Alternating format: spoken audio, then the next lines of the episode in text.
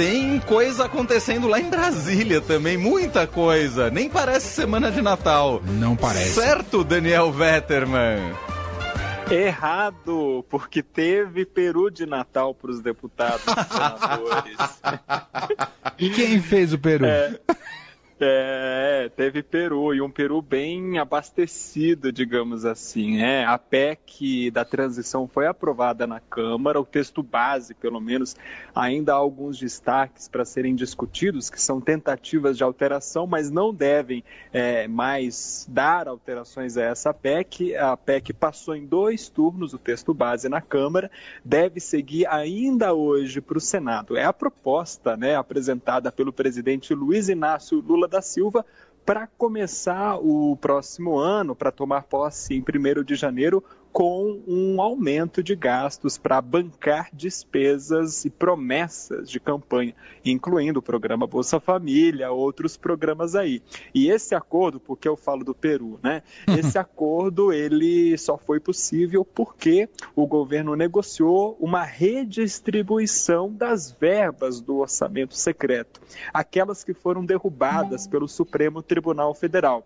E assim essas verbas foram redistribuídas, aumentando as emendas individuais a que cada parlamentar tem direito e também deixando uma verba extra para os ministérios.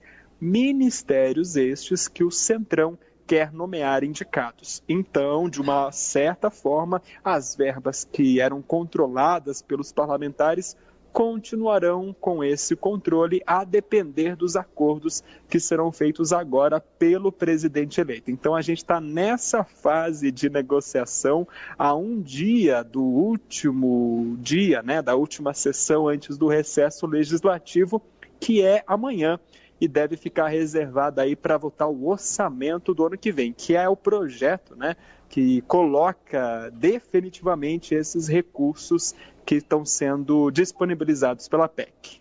Daniel, deixa eu entender. Essa, a parte que vai para o Senado é tudo ou só esse trecho sobre essa, depois da decisão do Supremo, né, da inconstitucionalidade do orçamento secreto, que vai para o Senado, é esse trecho que diz respeito à divisão dessa verba? Vai tudo, porque fizeram um acordo para o Senado manter o mesmo texto aprovado na Câmara.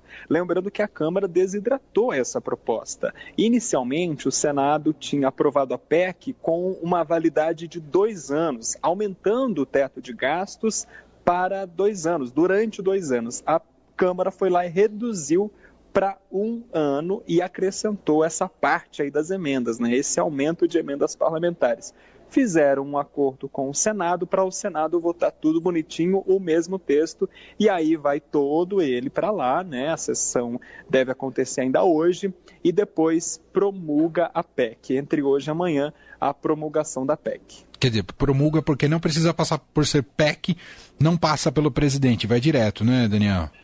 Exatamente, vai direto, né? É, é, e até porque se precisasse passar pelo presidente, seria o Bolsonaro, né? Às vezes a gente não lembra mais, o Bolsonaro ainda é presidente até 31 de dezembro. É, é, o que, é o que diz, é o que rege a Constituição. Agora, Daniel, ah, nessas negociações podemos aguardar, o, o Lula tem segurado aí nomes para ministérios, né? A divulgação e anúncios de nomes para os ministérios que vão compor a esplanada a partir de 1 de janeiro.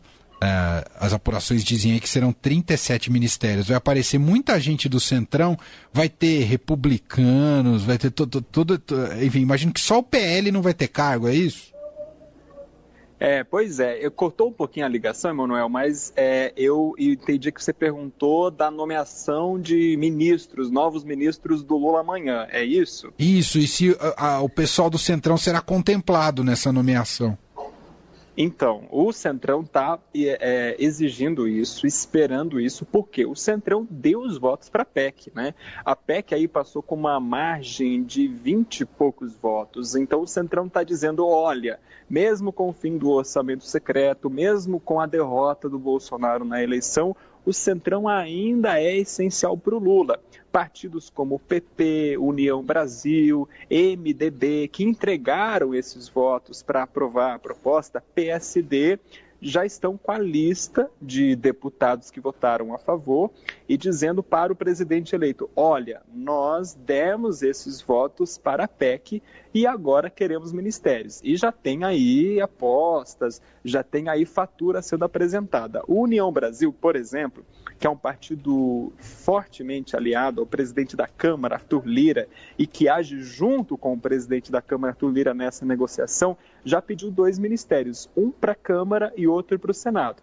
Eles querem que um deputado do partido assuma o Ministério de Minas e Energia e um senador do partido, no caso uma senadora eleita, a professora Dorinha, assuma a pasta do desenvolvimento regional, que vai se transformar em duas cidades em integração nacional, mas que ela assuma a pasta que vai ficar com a Codevasf. A Codevasf, que é o órgão hoje já nas mãos da União Brasil, e é um órgão muito importante para o Centrão, porque direciona aí uma série de verbas para emendas, asfaltos, compra de tratores, etc.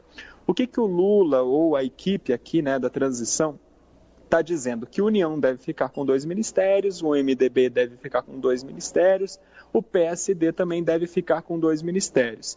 Só não se comprometeram ainda qual para qual. Essa é a discussão que vai acontecer. Então, talvez esses ministérios assim mais estratégicos, desenvolvimento regional, cidades, integração, Minas e Energia, o meio ambiente, né, que está sendo alvo aí de uma disputa também, talvez não sejam anunciados amanhã porque ainda estão entrando nesse jogo aí, nesse xadrez político. E claro, né, é, depois que a PEC passa, aí vem a fatura e o presidente eleito já se comprometeu a, a, a devolver né, politicamente esse gesto e contemplar alguns integrantes do Centrão.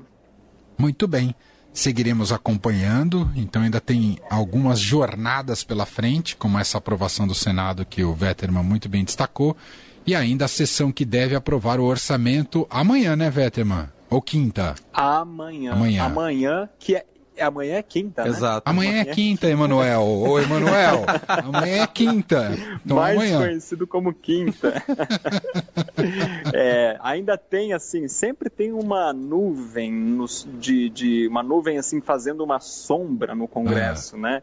É, então, assim, estão é, dizendo que amanhã, inclusive, é, isso é importante destacar, os deputados e senadores que não foram reeleitos e que não vão estar aqui na, no ano que vem, eles indicam as emendas.